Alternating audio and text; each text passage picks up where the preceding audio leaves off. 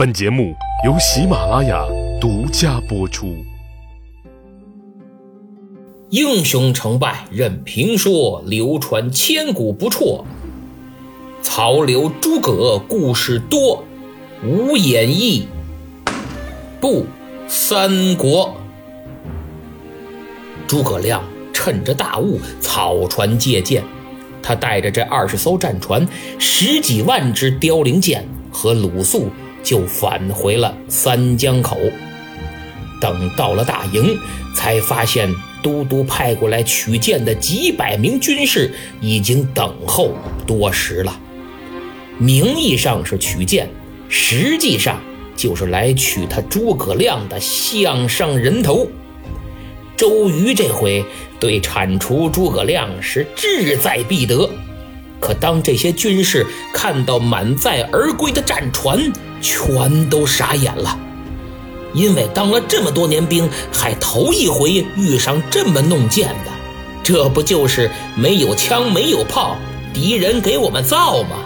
神，太神了，真乃神人也！鲁肃高高兴兴地上了岸，赶忙吩咐把剑都拔下来，好好啊查点查点。都打上捆儿，再装车拉走。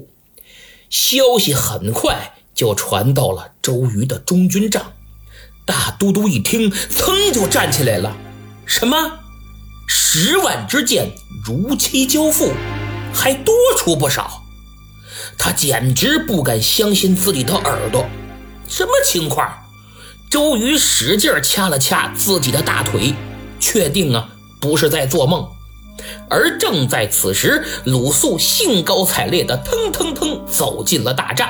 哎呀，都督，这孔明可真不得了啊！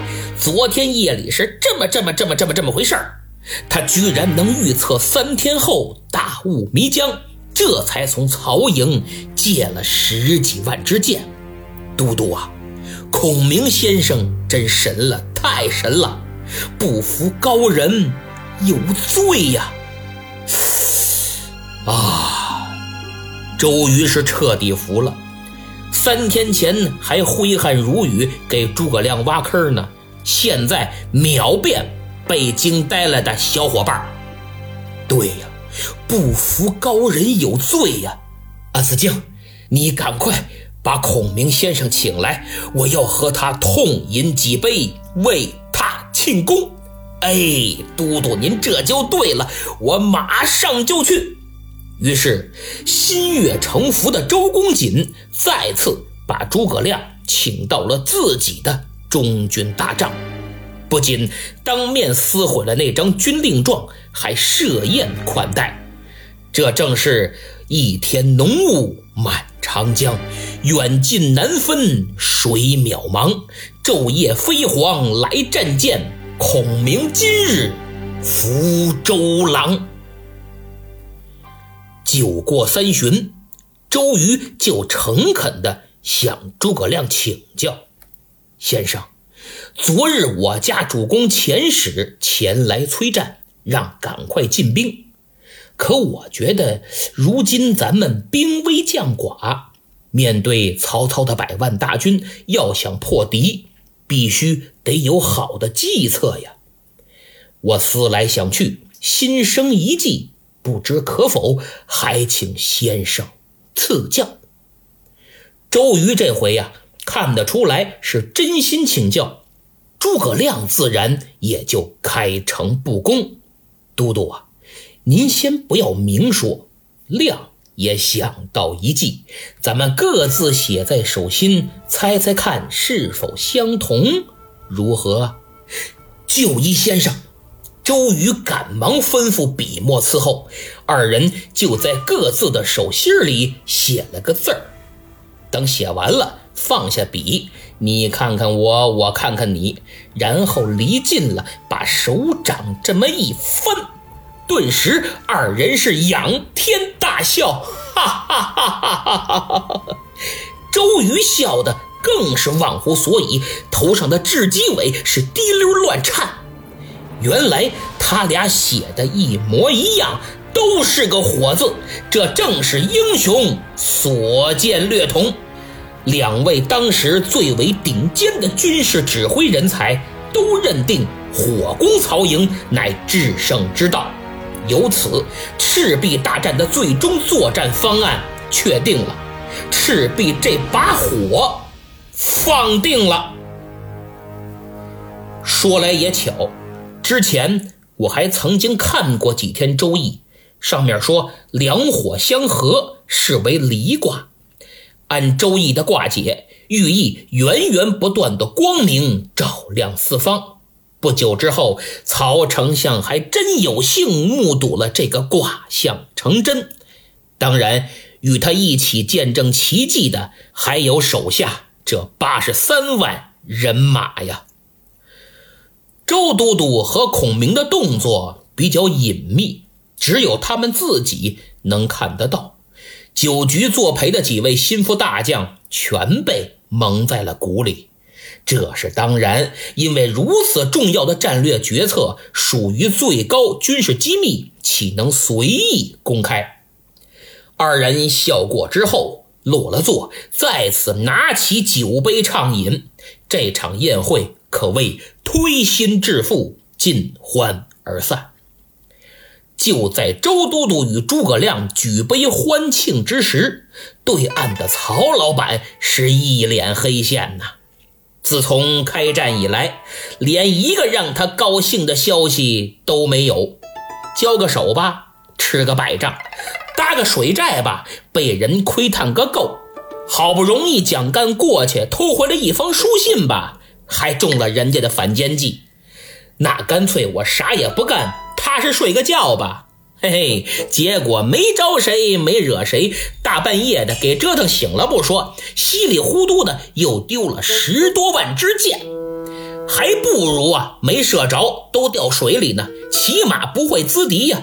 这可倒好，日后开战，人家嗖啪一箭射来，箭杆上赫然刻着“妹的印曹营”，我的天哪，不被射死也得憋屈死啊！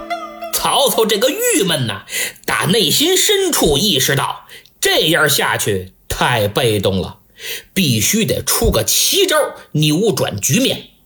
但有什么招可出呢？这可是个技术性问题呀！一见丞相如此窝火，脸色非常难看，手下这些谋士就赶忙解劝。荀攸上前一步，丞相。胜败乃兵家常事，咱们当年战吕布灭袁绍也吃了不少败仗，这才哪到哪儿啊？再说咱们水军不还没练得呢吗？用不了多久，等练成了，定会叫江东尝尝苦头。至于那些剑嘛，哎，没了就没了，还可以再造，而且咱们多的是，并不伤大局。不过周瑜。可绝非等闲之辈，此人文武全才，多谋善策，现在又有那诸葛亮在身边，对付起来实在棘手。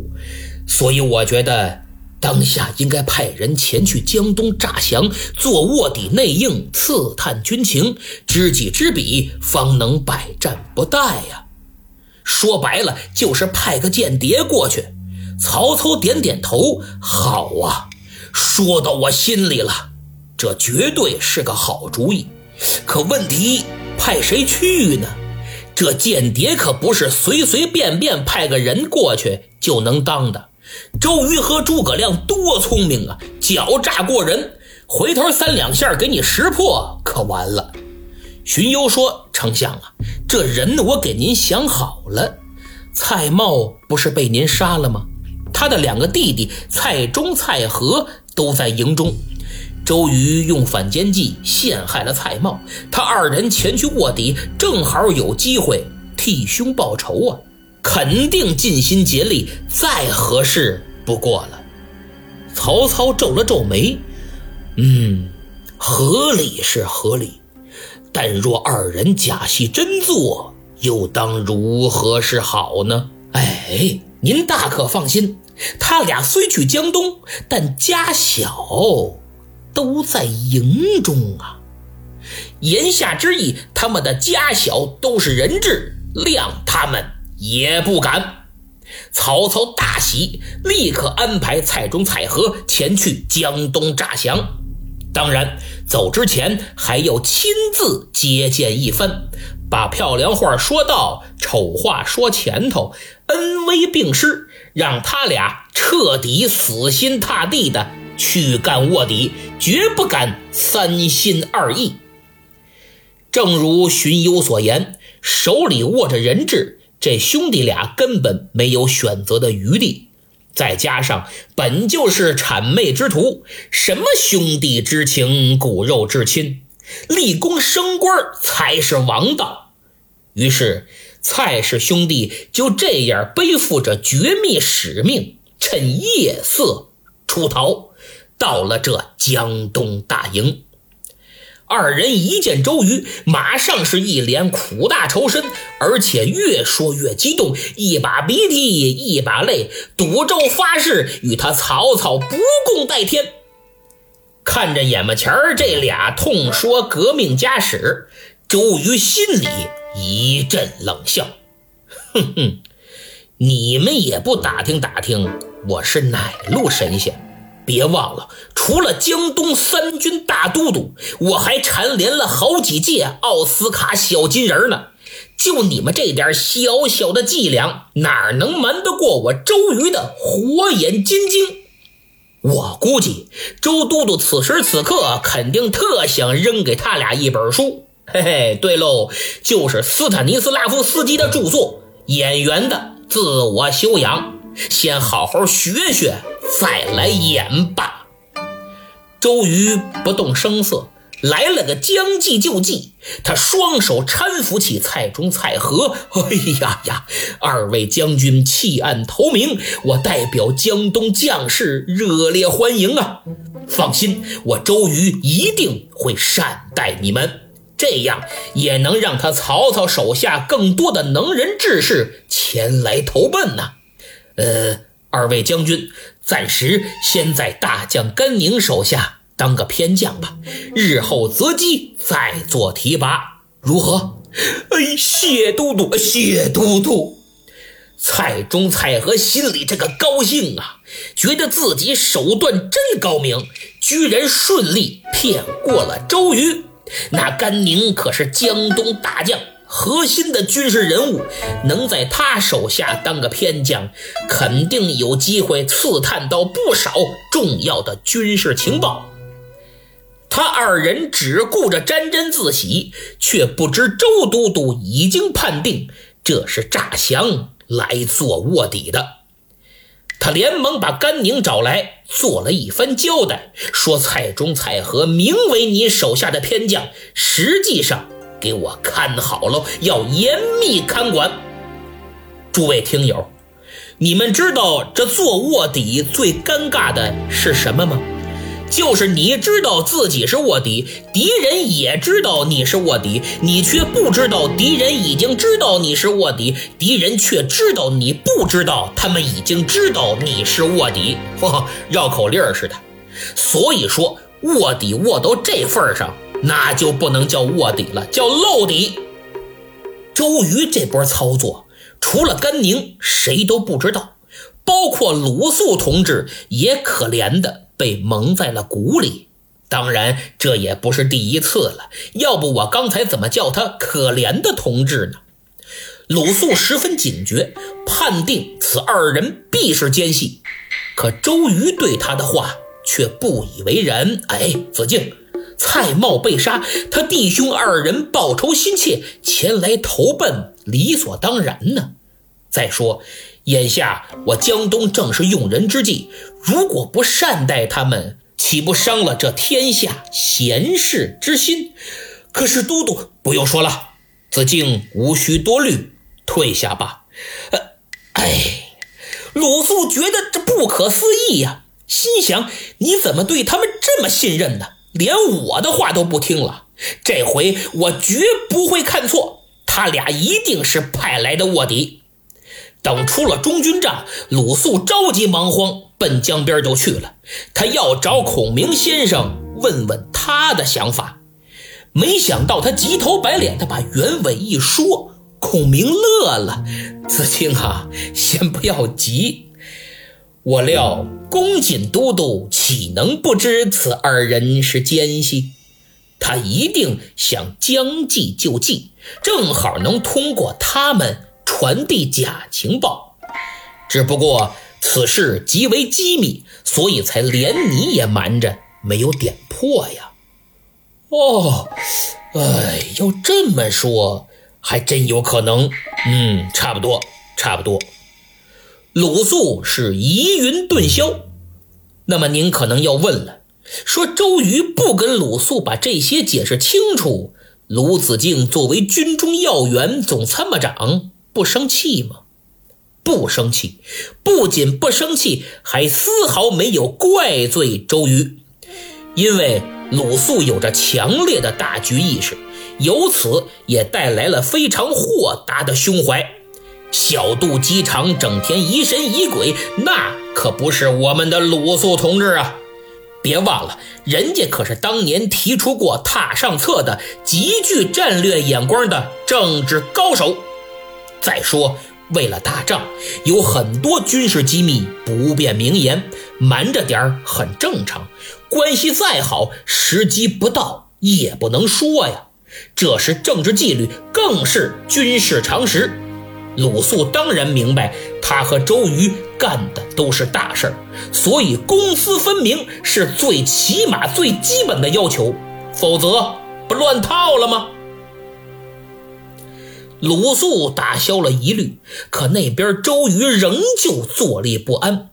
虽然他悄无声息地稳住了蔡氏兄弟，识破了曹操的奸计。但仍旧感到压力山大，因为曹操绝对是个极为强大的对手，自己目前算是暂时占领上风，可还不足以撼动整个战局啊！夜深人静，周都督坐在中军大帐，望着摇曳的烛光，陷入了沉思。他心想，既然……我和孔明先生都认为必须要火攻破曹，可这个计策要如何施展呢？那么大的水寨，哪能老老实实的等着我烧啊？这火我该怎么放呢？周瑜犯难了，因为他这儿还没想好呢，曹操就率先出招，派来两个奸细卧底。原本呢，他也想往曹营。派个间谍，这下完了。要是再用此计，人家曹操肯定一眼看穿。你干嘛呀？我刚给你派俩过去，你又给我派一个过来，现学现卖呀！哎呦，这可把都督给急坏了。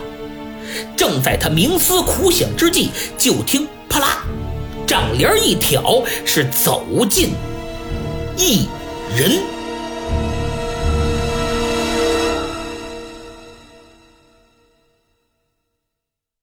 节目讲完了，今天开启了苦肉计的故事，一共三回，请大家多多支持。上期抢到沙发的是忠实听友大大大大大大的番茄，这本来我说话就有点结巴，你这名字起的可够难为我的啊！我之所以叫他忠实听友，是因为他是第五个加入我新米团的。话说开通新米团一周了，一共有九位听友加入了进来，按照先后顺序分别是沸腾的水银、剑威学深。索隆好帅，大大大大大大的番茄，三行五深夜，猫一杠，最北红和听友三二七六四零五幺七，感谢你们的支持，希望有更多的朋友加入进来。届时，你们不仅有专属名牌、评论置顶、一对一客服、超高音质节目、节日专享祝福等等优惠待遇，更能看到我听友圈的专属动态，有历史类文章和节目的文字版，更有经过整合的特别节目。比如，明天我就会将草船借箭五十分钟完整版的下载地址放出，无断点、无广告、无结尾，互动一气呵成，非常过瘾的体验。爱听本节目的真是不容错过。而且趁着双十一之前呢，我还能帮您把这三五十块钱给省出来。现在就打开淘宝主页搜索栏，输入“红包到手一百”，就可获得随机金额的红包，每天能领一次，红包金额可以累计。十一月一日至三日和双十一当天买东西直接抵现金。再说一遍，打开淘宝主页搜索，输入汉字“红包到手”，再加个阿拉伯数字一百，红包到手一百。虽然这是我申请的福利啊，不听我的节目就不知道了，但其实谁都能能领，让你的亲朋好友也一起省点钱吧。加不加入我的新米团，先放一边，起码精打细算，双十一省点是点啊，对吧？现在说两位分享节目的朋友，他们是严老师、三国米米和黑化的菜菜子。听友我佛慈悲特别有意思，留言说言之有理，让人茅塞顿开。嘿，第一和最后这两个字儿正好是我的名字，高啊，实在是高。老薛爱听戏说以点赞、评论、打扣求点名儿。记着啊，下次再想点名，给专辑评个分儿，评过分了上传分享节目到朋友圈或微信群的截图。听友二五八八三五二幺九说让我祝他的兄弟刘刚喜得贵子。嚯，看来您这是要把本节目推荐给这位新爸爸啊，太好了，非常感谢。嗯，最后呢，感谢一下本周打赏的几位朋友，一共六位，咱们说前三位，排名第一的是威武小熊熊。第二还是这大大大大大大的番茄，第三是 HK 子毅，感谢你们的支持，同时也希望其他朋友赶紧点击订阅按钮，为专辑五星好评，多多点赞和分享，特别是在朋友圈转发，拉点新朋友，小可感激不尽。咱们周三再见。